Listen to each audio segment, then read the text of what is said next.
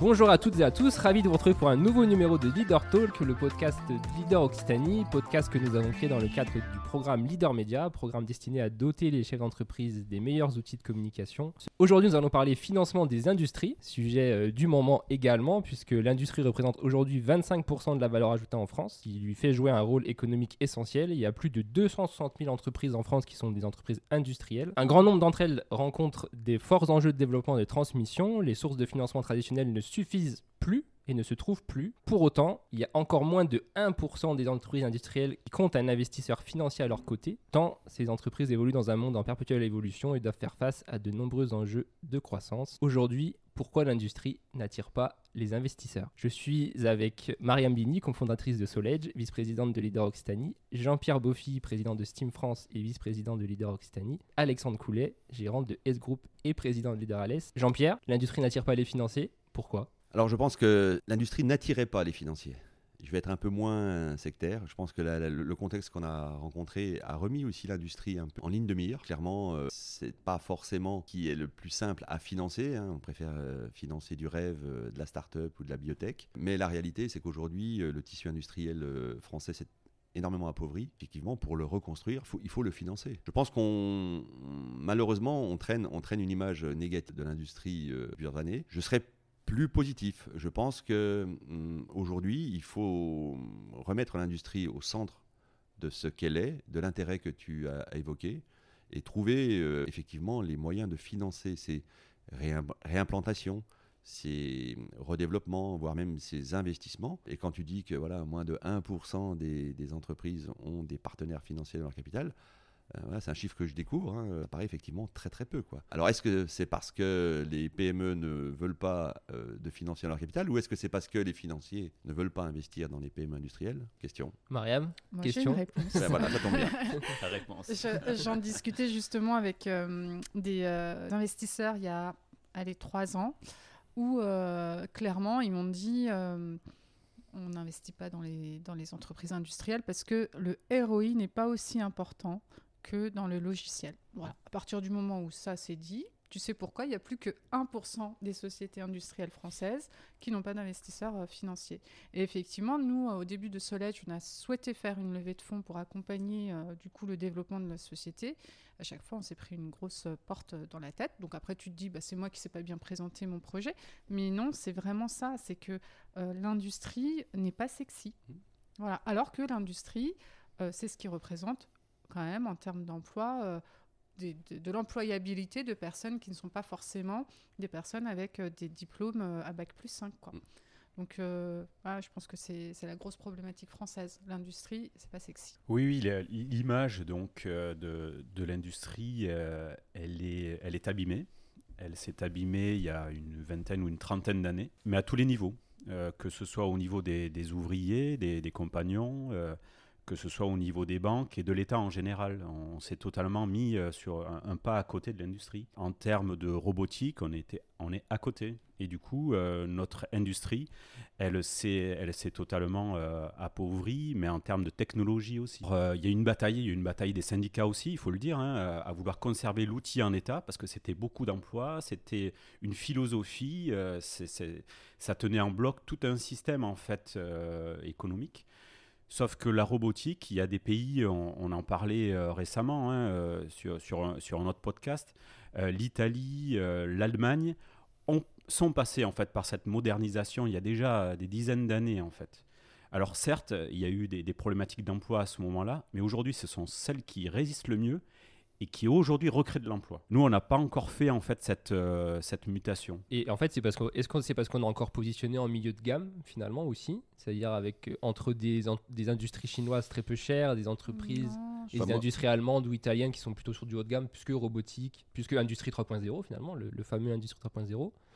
Non, pour vous Moi, je pense pas que ce soit le, fait du positionnement de gamme. Je pense que dans notre nos industries françaises, euh, on a un savoir-faire qui peut être très haut de gamme. Je parle du domaine qui est le mien, la santé. Mais effectivement, comme disait Alexandre, voilà, on souffre en fait d'une image euh, un peu ancienne euh, de, l'industrie qui ne rapporte pas suffisamment vite, qui ne permet pas de faire rêver les banquiers. Moi, je, l'ai vécu. Hein. J'ai levé de l'argent sur une activité qui est classique, hein, du service après-vente en France, qui représentait à l'époque 80% de mon chiffre d'affaires, extrêmement compliqué de convaincre des financiers parce que des problèmes de rentabilité trop longs, parce que des problèmes d'aléas liés à la masse salariale, à la réglementation, à tout un tas de, critères qui sont aussi très franco-français. Alors que nous, on a l'avantage chez Steam d'avoir un, savoir-faire métier qui est unique. Alexandre, tu voulais réagir? Oui, justement, euh, sur, des investisseurs, on a vu arriver il y a à peu près 15 ans des, fonds de pension euh, avec des dotations financières très importantes. Mais ils cherchaient quoi en fait? Ils cherchaient une rentabilité au-delà de 15% à très court terme. Et ça, notre industrie, elle ne l'a pas supporté du tout en fait, hein, parce qu'elle était justement en charge de mutation. Et je pense que ça a continué, ça a accéléré en fait l'appauvrissement de notre, euh, de notre industrie moi, je le, je le vois sur, le bassin euh, d'Alès, hein, où on a encore des, entreprises qui, réagissent un peu euh, de façon euh, très ancienne et, très, très directe comme ça, où on ne va pas chercher le long terme, on va chercher le, court terme et avec des, rentabilités très élevées. Et on, perd de l'emploi, on casse de l'emploi et on casse de l'industrie comme ça. Ce qui, ce qui, peut être parfois paradoxal, hein, parce que les, levées de fonds les plus importantes aujourd'hui euh, se font sur des biotech dont on n'a aucune certitude de retour sur investissement. Donc le paradoxe, il est là. En fait, financer quelque chose qui est concret, qui est l'industrie, c'est malheureux, mais c'est comme ça. Parce que le retour sur investissement, une fois que tu es dans la biotech et que ça réussit et que ça aboutit. Et si, ça euh, réussit. Oui, mais pour eux, le risque est quand même beaucoup plus minime qu'une entreprise industrielle qui se développe, qui recrute, qui fait du chiffre parce que finalement, elle, elle ne se revendra pas. Tu n'auras pas les mêmes marges euh, au niveau de ton investissement que dans la biotech, où tu sais que si c'est une vente à une pharmacie, euh, bah euh, tu as, tout, effacé, toutes tes dettes sur, sur ce projet-là. Donc je pense que c'est, on reste encore dans, dans un aspect très financier de, bah, du financement de l'industrie, où euh, bah, il n'y a pas de retour sur investissement rapide, alors qu'on a une industrie française qui a toujours eu un savoir-faire reconnu mondialement. On a des secteurs d'activité, tu parlais de la santé, il y a l'électronique, il y a aussi euh, l'agriculture. L'agriculture, ce n'est pas une industrie en tant que telle, mais ça reste quand même euh, un secteur très... voilà, où on a un savoir-faire très précis. Pareil pour le textile. On en parlait quand on préparait le podcast, Michael, mais le textile français, on l'a laissé tomber aussi. Ça fait partie de l'industrie. Et aujourd'hui, on se retrouve dans des, dans des situations d'aberration où euh, notre bois part en Chine et revient en achat euh, une fois euh, transformé. Alors qu'on a tout le savoir-faire en France. Et ça fait partie de l'industrie parce qu'il y a aussi, je pense, un choix politique de dire on va, il y a 30 ans, devenir un pays libéral de services, comme l'Angleterre. Et finalement, l'industrie, c'est le charbon, c'est et c'est pas sexy. Donc euh, on revient en arrière. Alors qu'on avait tout ce qu'il fallait en France. Moi je parle du coup de mon secteur l'électronique, qui était à Sophia Antipolis, qui était à Grenoble, qui était à Nantes, il y en avait même à Toulouse. Et aujourd'hui il n'y a plus rien. On a tout démantelé, on a tout envoyé en Asie sur une histoire euh, bah, de rentabilité. Et pourtant les pouvoirs publics ont, l'air de soutenir l'industrie de façon plus importante qu'auparavant, parce qu'il y, a des programmes France Industrie, il y a des programmes euh, d'investissement d'avenir, notamment enfin, sur les territoires et des bassins d'emploi mais du coup, ça reste du financement public finalement. Pourquoi même avec tout ça, les investisseurs privés ne sont toujours pas là? Mais une fois de plus, je pense que l'État aujourd'hui euh, essaye d'inverser en fait cette, euh, cette roue hein, qui, qui, à un moment donné euh, a fait en sorte que ben, on, on, vende nos brevets. Donc aujourd'hui, il faut reconstituer ça en fait. Et ça part de, de l'étude, ça part des bureaux d'études, ça part des idées. Ça met du temps. Voilà, c'est pas que mettre un, outil de production en place euh, dans, euh, dans un dépôt en fait, c'est au-delà de ça. Qu'est-ce qu'on vend, qu'est-ce qu'on, euh, comment on le vend? Il y a tout un schéma qu'il faut reconstruire. Ça va prendre du temps. Et voilà, il y a cette inversion, il y a une prise de conscience qui est faite. C'est, c'est, ça va être du, long terme. Oui, parce que le, le, le, revirement, comme tu dis, Michael, il est, il est très récent. Hein. Mm. Et c'est un mal pour un bien. C'est un peu l'effet pandémie qui devant la rupture, euh, on a constaté effectivement que des choses que l'on maîtrisait, on les avait perdues. Alors l'exemple typique, c'est les masques, hein, pour rebondir sur, euh, ce que disait euh, Mariam pour le textile. Mais il y a beaucoup d'autres industries où on s'est rendu compte qu'on avait lâché. On a lâché. Et là, effectivement, le revirement, il est, il est assez récent. mais maintenant, de là à ce que l'ensemble des outils financiers soient dans la même dynamique que la politique nationale, je pense que ça va prendre un peu de temps. Oui, puis la grille de lecture ne doit pas être la même pour euh, un investissement dans, un, dans une entreprise de logiciel que dans une entreprise industrielle. Tu peux pas dire j'attends le même euh, retour sur investissement, j'attends un TRI de plus de 15% sur une industrie, c'est juste pas possible. Donc en fait, je pense qu'il faut vraiment accompagner euh, cette grille de lecture et la changer, les grilles de sélection les changer aussi. Et après, en financement privé, il n'y a pas de financement que ça qui se font dans les startups non plus. Hein. Quand tu regardes le nombre de financements, effectivement, c'est des énormes levées de fonds. C'est déjà des entreprises qui ont levé et c'est combien de pourcents finalement de toutes les startups qui, qui se créent ou des TPE et autres qui sont créées sur le territoire. Je crois que ça, tourne autour de 5 à 10 même pas, je pense que c'est moins. Financement de toute l'économie, peut-être, par rapport aux, aux États-Unis ou ces pays-là, ou même la Chine où euh, tu as beaucoup plus d'investissements dans, dans, leur économie. Quoi. Mais du coup, qu'est-ce qui pourrait attirer des investisseurs dans des TPE, PME comme les vôtres finalement? Qu'est-ce que pour vous, quelle analyse vous faites quand vous allez voir un investisseur et il vous dit non, enfin, au-delà du retour sur investissement qui n'est pas bon, est-ce que c'est vraiment le seul argument qui est avancé? Et comment est-ce que vous pourriez contrer cet argument-là pour le coup? C'est plus de l'investissement patient qu'il doit faire chez vous, mais qui sera presque plus rentable en tout cas que dans le bâtiment, si on prend ce, cet exemple-là, parce qu'il y a beaucoup d'investissements dans le bâtiment, mais c'est un, retour sur investissement qui est très long et qui est à 4% en moyenne, si on, si on, fait une grosse moyenne. Finalement, dans les industries, c'est plus. Et du coup, pourquoi euh, vous êtes un peu entre la start-up, on va dire, ou la biotech qui va être avec des ROI euh, attendus à 50, 100, 200%, et le bâtiment qui est à 4%, et pourquoi vous n'arrivez pas à trouver la place où vous, vous allez être à 10, 15, 8 peut-être, enfin voilà, mais ce qui est plus que le bâtiment, mais qui est moins que la start-up Qu'est-ce qui manque? En, termes de financement, je pense que c'est une position de la banque en fait. C'est-à-dire qu'ils vont flécher euh, en amont euh, tant d'argent dans tel secteur. Donc aujourd'hui, on, va commencer à avoir un peu l'inverse. C'est vrai que l'État aussi, euh, la région aussi, hein, fait des systèmes de levier. Hein. C'est-à-dire qu'ils vont se porter garant, ils vont essayer d'amorcer. Maintenant, voilà, il faut que l'industriel commence maintenant à, arriver avec, des projets. Mais on est encore avec des banques qui ont encore un peu l'ancien programme ça va venir d'ici quelques, quelques mois. Je, suis convaincu que le, les qualités va changer, mais il y a, un travail à faire euh, concrètement sur le terrain là, euh, avec les avec les, chargés de projet, les chargés d'affaires de, de, nos banques. Les grands industriels qui ont bien réussi, du coup, pourquoi eux ne refinancent pas de l'industrie? Elles le font quand même. J'ai récemment vu euh, certaines sociétés, par exemple De Vialet, qui est une, une entreprise dans, dans l'audio en France, qui est une, une des références on voit des, industriels qui, euh, de façon personnelle ou avec leur groupe, réinvestissent dedans et c'est des, millions de, des millions d'euros. Donc il y a des produits qui arrivent à attirer certains en fait et, d'autres euh, où effectivement ils n'y vont pas encore parce qu'ils ont besoin d'avoir une assurance, une stabilité, je pense, euh, une visibilité.